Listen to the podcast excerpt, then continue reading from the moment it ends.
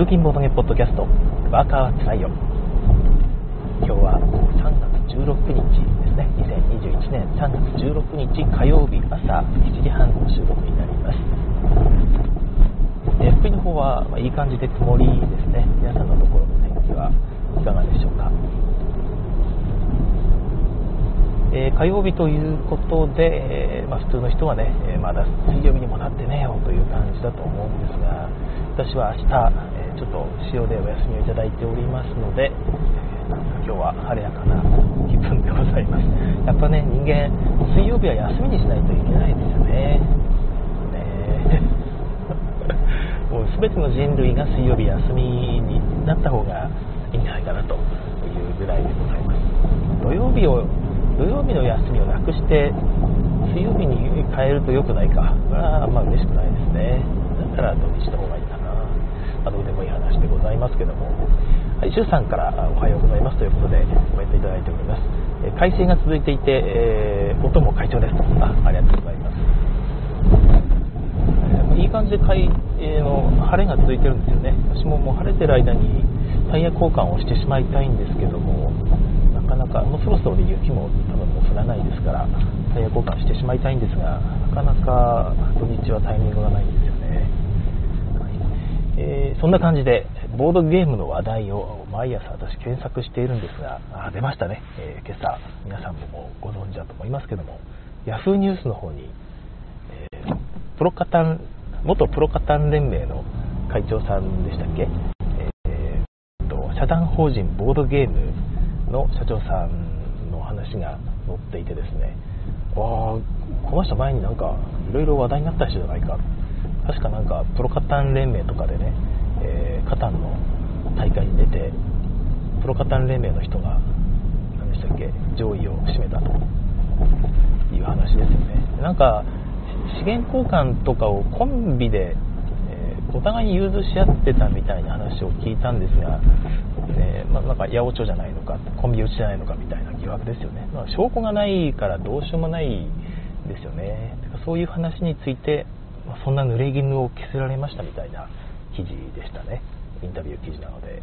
えー、そんなこともあってみたいな。逆境を跳ねのけてみたいな内容だったんですけども、まあ、皆さん何ていうか冷めた目で見てらっしゃってわからないですよね。ちょっとその辺含めて何と言いますか、まあ、証拠がないので糾弾しようもないという気はするんですがそもそもカタンというものに対してカタン協会という、すでに既存の真面目に活動されている団体があるんですよね。それを差し置いてというのも変ですけどもなんかもうプロカタン連盟みたいなちょっと紛らわしい名前の別団体を立ち上げている時点で、まあ、個人的にはあんまりそのカタンの普及に協力しようみたいな雰囲気は感じないですね。カタンのに協力したいんであればカタン協会に連絡を取ってですね自分も会員になって中の人と連携してやっていくべきじゃないのかなと私は思ったりするんですが、まあ、そういうのが嫌で独自にやりたいと思ったんでしょうね。だからどっちかというとカタンの普及のためにというよりは自分の欲望のためにという、まあ、雰囲気をちょっと感じてしまうんですけども。まあまあまあそれも含めてそれで何があったかはちょっとわからないのであんまりね勝手なことは言えないんですが。で、まあ、それでいろいろあって、えー、諦めて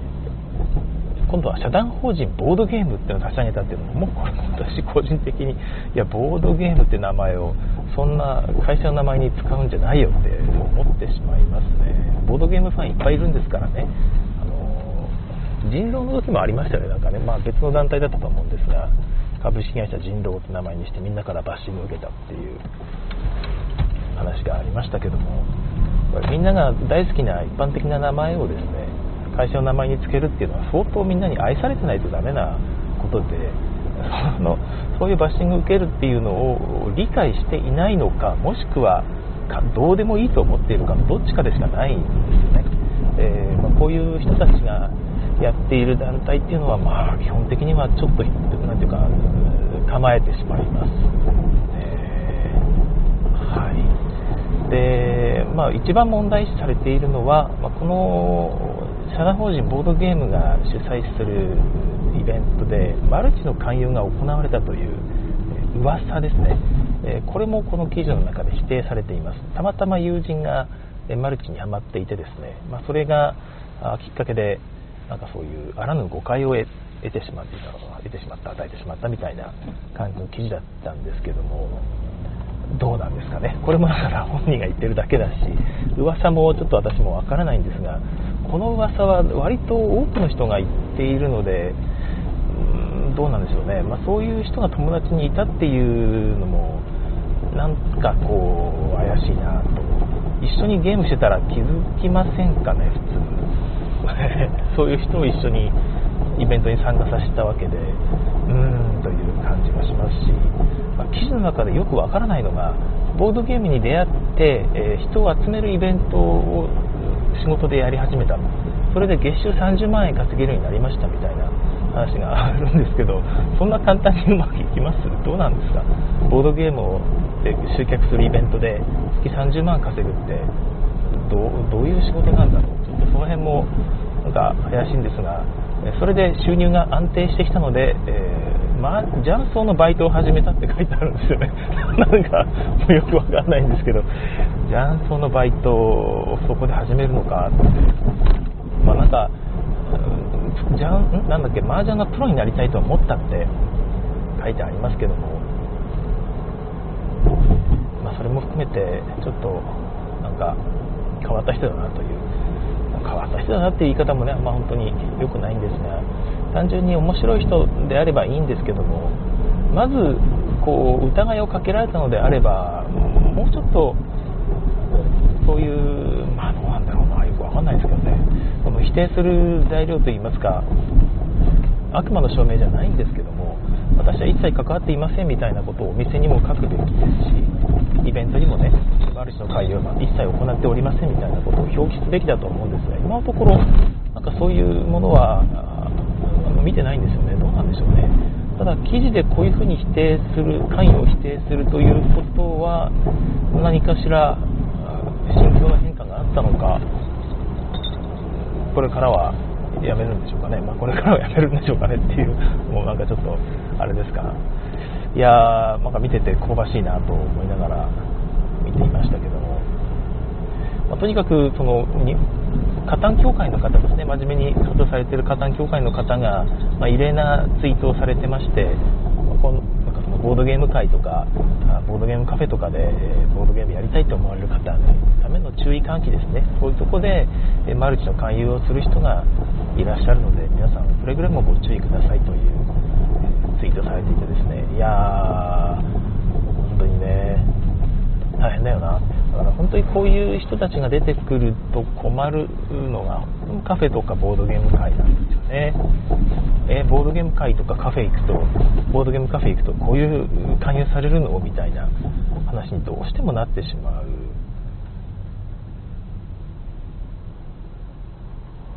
気がしますね。えー、っと、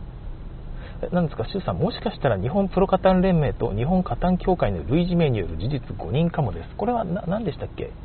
えー、と、何かがあるんですかね？えー、私も何か勘違いしてますかね、ひょっとして。はい、ごめんなさい。えー、と、そうですね、テーブルゲームインザワールドさんの方も今日、今朝ツイートされてましたけども、まあ、その日本社団法人ボードゲームさんですがあんまり私は名前が好きではありませんのでできればボードゲームという名前をですね取り下げてほしいなと思うぐらいですがなんかそんなねなんか業界の代表みたいな顔されてもちょっと困るなという気がいたしますが、えー、まあ、そういう人の話はあんまり真に受けたりしたくない気がいたしますね。はい、という流れであれなんですが昨日昨日というかまあ先日友達からまあちょっと相談を受けましてチャーチャーゲームズの榎本さんですね、まあ、ボードゲームをこう心の赴くままにこうポチってしまったと。いっぱい。まよくある悩みですけども。そしたらまあ100個超えてしまってですねもう本当置き場がない。うちの中にその自分のためのねボードゲームを置く場所ためのスペースなんか、まあ、子供もいらっしゃいますしねそんなにないというね家族からの目が、まあ、特に奥様からの目が厳しいんでしょうね、まあ、そんな話はされてなかったですけどもとにかくもうちょっと処分したいということで、えー、Facebook とかに、えこんな感じで誰か買いませんかっていう風な、まあ、上げてたらしいんですよ。ただまあは聞いたこともないようなボードゲームの名前と値段上げられてもちょっとわからないから買えないですよね。でしかもあの僕あったら買いますけどその Facebook の 友達関係みたいないわゆるボードゲームにこう慣れ親しんでない人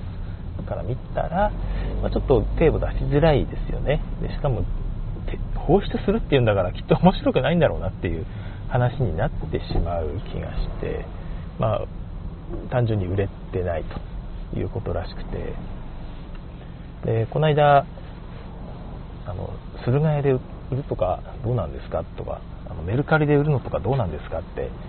聞いてきたのでそうですね、まあ、売るんだったら駿河屋が楽ですよ。段ボール箱に入れて送りつければいいだけですからねって話でまあたらやってみますって話になったんですが、まあ、考えてみると鶴ヶ谷も私その段ボールに詰めて向こうで適当にっていうやり方したことなくて基本的にはあの簡単見積もりみたいな。鶴ヶ谷の販売再販売というか買い取りの専用の画面があるんですがそこからボードゲーム名を入れてですね売りたいボードゲームの。でそれをまあ売るリストに入れるみたいなボタンがあるので入れていって合計これぐらいになるんだなっていうリストを作って送付ってことしかしたことがなくて詰めて送るだけっていうのはやったことないんですよね。でそれで私はカートに入れてえリストアップしたものを印刷した紙を入れてあとは段ボール箱にガーッと詰めて送るっていうことをしてましたけどそれでも十分楽なんですが、まあ、めんどくさいっちゃめんどくさいですよね。で箱詰めして送るだけだとちょっと買い叩かれる可能性もちょっとあるなと思っていてできればリストした方がいいですよって言ったら結局榎本さんはメルカリで販売することを選んだみたいで一個一個ちょっと信用できなかったんでしょうね。駿河屋が。わからないですが、えー、まあ、メルカリで自分の決めた値段で売りたいということで、えー、全部一個一個値段をつけて出品するという道を選んだみたいです、まあ、一個一個バラバラの方がそこそこ高い値段でね一応売れる気はしますけどちょっと面倒くさいんですよね。ただメルカリの場合はコンビニで箱買ってきてねそこの箱に詰めて送るだけで、え、楽ちんですから匿名配送もできますしね。そういう意味ではなんとかちょっと面白い気がしますね。えー、と榎本さん釣りが趣味なんですがちょっと釣りをしている感覚に近いとおっしゃっていていっぱいね釣りで人をバーッとこうばらまいておかかったっていう感じですかね。釣れた釣れたっていう釣れたっていうと悪いことしてるみたいですが、まあ、そうではなくてね、まあ、いい値段で自分のつけた値段で売れたということをおっしゃってましたね。でまあそういう感じで言ってたんですがその前に言ってたのがですね、えーまあ、結局そこに落ち着く前に言ったのが、フリマを開催するとかどうですかねって、あの、私前、ボードゲームフリーマーケット何回か主催したことがありますので、こう、打診を受けて、いや、ちょっと自分は、最近なかなか余力がなくてできないですねって話をして、でじゃあ自分がやろうかなって言ってですね、地元のすごいちっちゃいボードゲームカフェさん、まあ、ボードゲームプレイスペースか、カフェではないですね、えー、に、あそこでさせてもらえないかなっていうことを言ってですね、うーんって私、まあ聞いて、いや、それはいいとは思うけど、中に12人ぐらいしか入れないんですよね。12席ある。テーブルが3つぐらいあって、4人ずつ座ったらもう満席っていうようなちっちゃいプレイスペースで、駐車場が2台分ぐらいしかないわけですよ。一応近くに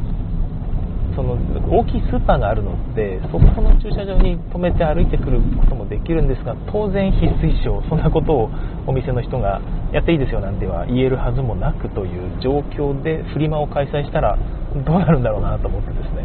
一応駐車場のことも聞いてみて聞いてみた方がいいですよってことでアドバイスをして、えー、聞いたらなんかその店長さんに聞いてみたら全然いいですよって大歓迎ですって言ってくれたってことでおマジっすかと思ってえー、駐車場どうするんだろうと思ってえ駐車場の件って何て言ってましたって聞いたらそれはまだ聞いてませんって話だったんでいやそのその件が一番大事なんであのそれだけ聞いてもらえませんかということで聞いてみたらまあどうもやっぱりまずそうだといろいろということになって、えー、結局メルカリということになったんですが本当フリマって難しいんですよねちょっと。その一番大事なのがフリマで開催するときって、まあ、ちっちゃいスペースでやってもいいんですがお客さんがある程度来ないと適正な市場価格が形成されないんですよ、これ前も話したと思うんですが以前いつも行ってるボードゲーム界で12人ぐらいかな人が集まってる状態で、えー、まあ、ボードゲーム結局買わなかった遊ばなかったボードゲームですよね。を売りましょうみたいなミニフリマみたいなのを開催したんですがお、まま私だけじゃなくて他の方も持ち込んだんですが新品で未開封のボードゲームですよ。それこそ。あの皆さんもよく知ってるようなそこにあれもありましたよ。えプエルトリコとかそういう祈り働けとかですね。あと、まあ、有名どころで言うと当時の有名どころなんですけどったかなえっ、ー、とでっかい箱だとえっ、ー、とまあまあ皆さん知ってるようなゲームってことですね大体有名なゲームクニチアのゲームとかそういうものがいっぱい山積みになってて1個3000円、2000円、1000円って書いてあるんですが、いや、これ、売り値5000円ぐらいしませんでしたっていうのを1000円未開封で売ってるんですよ、もう置く場所がないからってことで。で、1000円のやつは速攻で売れたんですが、2000円、3000円のやつが売れ残ってるんですね。で、他の方にも、いや、これ、あのスモールワールド3000円って全然いいですよって私もおすすめしてるんですが私はスモールワールドはちょっとノットフォーミーなところが少しあったんでいや3000円全然安いですよ他の人におすすめですよって言ってたんですがじゃあなんでお前買わないんだみたいな目で見られてですね。いやなんかうまいこと言えなかったんですけど誰も分かんないから買わないんですね3000円高いって言って。いやスモールワールド3000円安いですよっていくら言っても聞かないし。え、プエルトリコに至っても私は持ってたからあれなんですがいやこれプエルトリコも3000円安いですよっていくら力説してもいる人分かんないですねその価値が。12人しかいないから。でやっぱり人を集めないと正しい市場って形成されないんだなと思って結局なんか2000円とかって値下げして最後には2000円のやつも1000円に値下げして本当叩き売りみたいな状態になってていやこれで買う人も1000円ならなんかよくわかんないけど買おうかなみたいな感じで買ってるんですよ。名作を。うわこれなんか見てると胃が痛いなと思って、まあ、売った方はいやもうおかげでやっと手放せたって喜んでたのでそれでいいんだと思いますがもうちょっと適正な報酬を得てほしいなって個人的には思ったんですよね。うん。えっ、ー、とアルナさんから大阪ボドゲフリマでもめちゃくちゃ安いゲームがある一方で周りの価格に合わせて目の前で値上げされたことがあるので規模はあんまり関係ない気が。いや大阪ボドゲフリマだといっぱい人来てますよね。ちょっとわかんないんですが、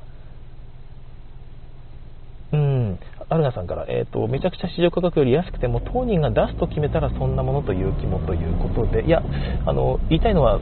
値段が安いのを出すのがまずいんじゃなくて高くて、えー、本当に安いのに値段が十分安いのに買ってもらえないことなんですよね。この普通にこれ普通の何て言うかなヤフオクだったら即売れだぞみたいなそういう値段が全く売れないまま売れ残るという状況になってで売る人が値下げをせざるをせざるを得ないってわけでもないんですが、まあ、出したからには売りたいという感じで、まあ、不当に安くなってしまう感じを私そのそういうやつを3回ぐらい主催したんですが3回ともそんな感じになっちゃってですねいやこれダメだなってことで4回目以降はとにかく人を呼ぶ方向にシフトしたらですねまあ、いい感じで、えー、値段もちゃんとした価格で売れてという風になっていったのでフリマって基本的に人を呼ばないとダメだなって思ったんですね、えー、で人を集客する方向にしなきゃいけないってなるとやっぱり一番大事なのは待機列を作れる場所とあと駐車場の問題ですね。田舎はまあ大体駐車場は大丈夫なんですが、ま、先ほどのちっちゃいお店の場合みたいな駐車場のスペースがそもそも周りにないよっていう場合だと、まあ、正直断念せざるを得ないところがカフェさんとかでやろうとするとその辺がネックなんですよね、まあ、近くに大きい駐車場がいっぱいあればいいんですがなかなか商業施設の中でやろうとするとそうですね田舎でも駐車場の問題ってあるかもしれないですね。田舎だと特にですよねみんな車で来ますからね。っていうのが1つある。でもう1個は待機列ですね、えー、20人30人ではちょっと足りないで50人最低でも50人いればまあなんとかあの価格市場価格って成り立つかなと思うんですが、ま100人50人ちょうど集めるって逆に難しくて人いっぱい集めようとすると宣伝しなきゃいけないですから宣伝するとやっぱりフリマって人気があるので遠くからでも人が来ちゃうんですよねババババッと。でそうすると50人を超えたらもうあとは100人超え200人超えみたいな世界になっていってですね、まあ、よっぽど偏僻なところじゃなければですがで、えー、じゃあ待機列ができるねと。会場する前に人が並ぶねみたいな、まあ、話になってしまってですね、えー、これどこに並ぶのと。並ぶ場所ないよっていうことにちょっとなっちゃうんですよね。で、まあ、その辺はモラルでみんな頑張ってモラルで何とかしてねっていうのは私はあんまり好きではなくて、まあ、大体うまくいかないことが多いなと思っているので、えー、そこはなんかこう仕組みを作ってですねうまいこと対応できないかなと思っています。だからそれも含めて最終的にはどっかに並ぶ場所を作らないとダメなんですよね。外か中かって話で私が近所のイベントホールを借りてやった時はイベントホールの中に割とだ広い場所だったのでイベントホールの中にプレイスペースコーナーっていうのを有料で設けてそこをそのイベント開始前にちょっと一旦開放して並んでもらうというやり方をしています。外に並ばれるとちょっとそのためだけの施設ではないのでイベントするためだけの施設ではないので迷惑になっちゃうんですよね、開始自体もお昼過ぎから13時からスタートということにして、えー、まあ、周辺施設の開始前に人が並ぶということがないようにしました。それより前に来てもらって大丈夫ですよで来た人は中に入って待っててねという感じですね。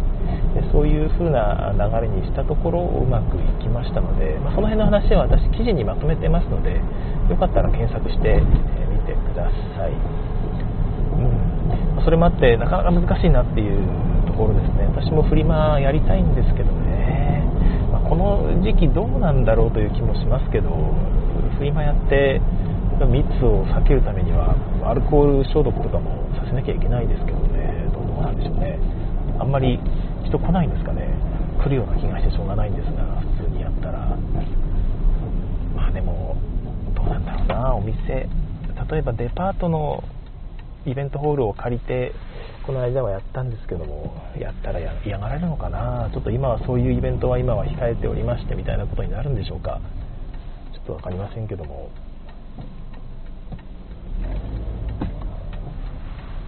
はいちょっと今交差点に例の魔の交差点に。魔の魔のってわけでもない。ですえー、っと大丈夫かな。はい。越前ボドゲアルナさんから越前ボドゲフリマでも人は多かったけど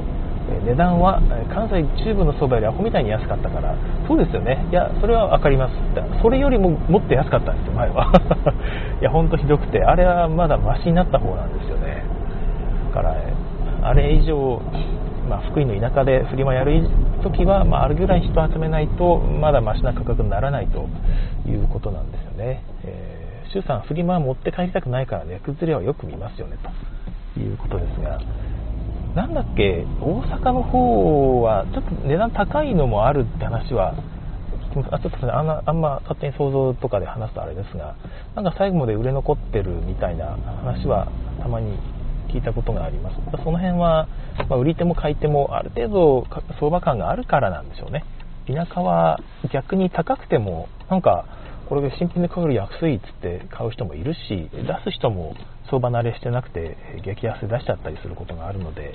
まあ、田舎の福井のボドゲンフリマとかだとまだ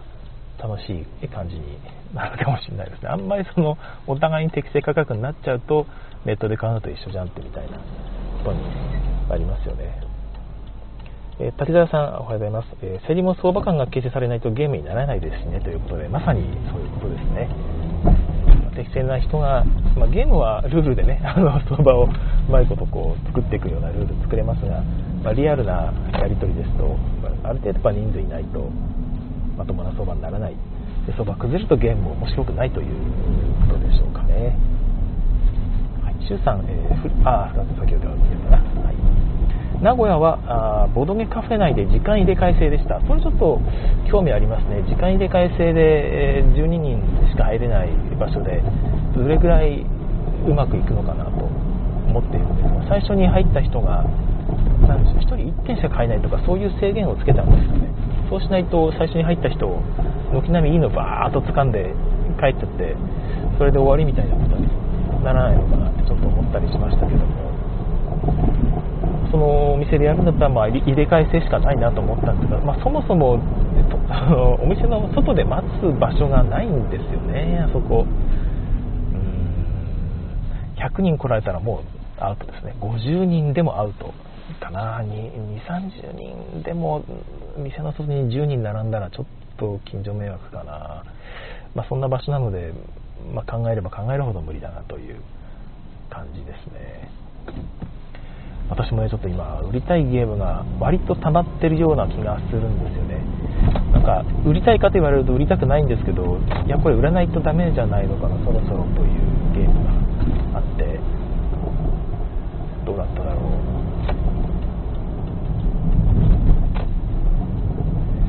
えー、っと、アルナさん、いや、結構売れ残ってて、やっぱ値下げしたってのは大阪の話かな、名古屋かな、分かりませんけど、まあ、売れ残って、もう今は持って帰りたくないんですよね、皆さんね。はい。えー、その辺の売れ残りの値下げを狙ってっていうのも楽しいですよね。まあ、越前ボートね、私が昔主催した12人ぐらいのフリマだと、本当に値下げ、最初から値下げされてるような状態にもかかわらず売れなくて、1000円の大箱が、大箱が1000円っていう時点でおかしいんですが、誰も買わないから500円になってたみたいな感じもありましたから、いやあの、あのフリマは本当ひどかったですね。結局最後は1人の人が、もうこの値段だったら俺買うわっつって買ってましたけど、多分あの人、後で転売したんだろう。転売っていうとあれか、あの、ヤフオクで売ったんだろうなっていう気はしますけどね。まあ、それで、お互いがね、納得なら全然いいんですが、見てて心が痛みました。はい、えー、っと、何の話でした？あ、そうそうそう。そういえば皆さん、結構ね、売りたいゲーム溜まってませんかね？フリマ、今、福井でやったら結構出品者いるんだろうな。なんだかんだね、みんなストレスで買ってますしね。私もありますから。ただ、遊んでないゲームがいっぱいあるので、それをどうするかというのもちょっとあったりしますね。今売りたいゲーム結構あるな。ネット上でその売りたいゲームリストみたいなのを作って公開するサービスってボードゲーマーさん出してくんないかなってちょっと思ったりもするんですけども。もうリストだけ用意してくれればリストとね写真と値段だけあって、えカートに入れてその人にこうメール通知するっていう機能だけあればいいので、えやってくんないですかね。ブースとか使ってもいいんですけどブースはダメですよね中古販売は。他のやつもそこまで本格的にやりたやりたいわけじゃないから決算とかのやり取りはなんか個別メールで Amazon ギフト券とかでもいいですからなんかそんな感じで気軽にやりたくてリストだけ公開したいなってちょっと思う時があります、はい、アルナさん売りづらいゲームばかり買ってこれどうしようってなってる。わかります。すげえわかります。はい。えー、まあ、そんな感じの火曜日の朝でございました。謎の締めですけど。ちょっと今日グダグダグダっぽい感じになってしまいましたがそろそろ時間来たのでこれぐらいにしたいと思います、えー、はい。まあ、火曜日ですけども私は今日は週末気分ということで、えー、気軽にやっていきたいなと思います。皆さんも頑張ってくださいね、えそれでは今日も皆さんコメントいっぱいありがとうございました。次回更新をお楽しみに。あ次回は木曜日になります、えお楽しみに。さよなら。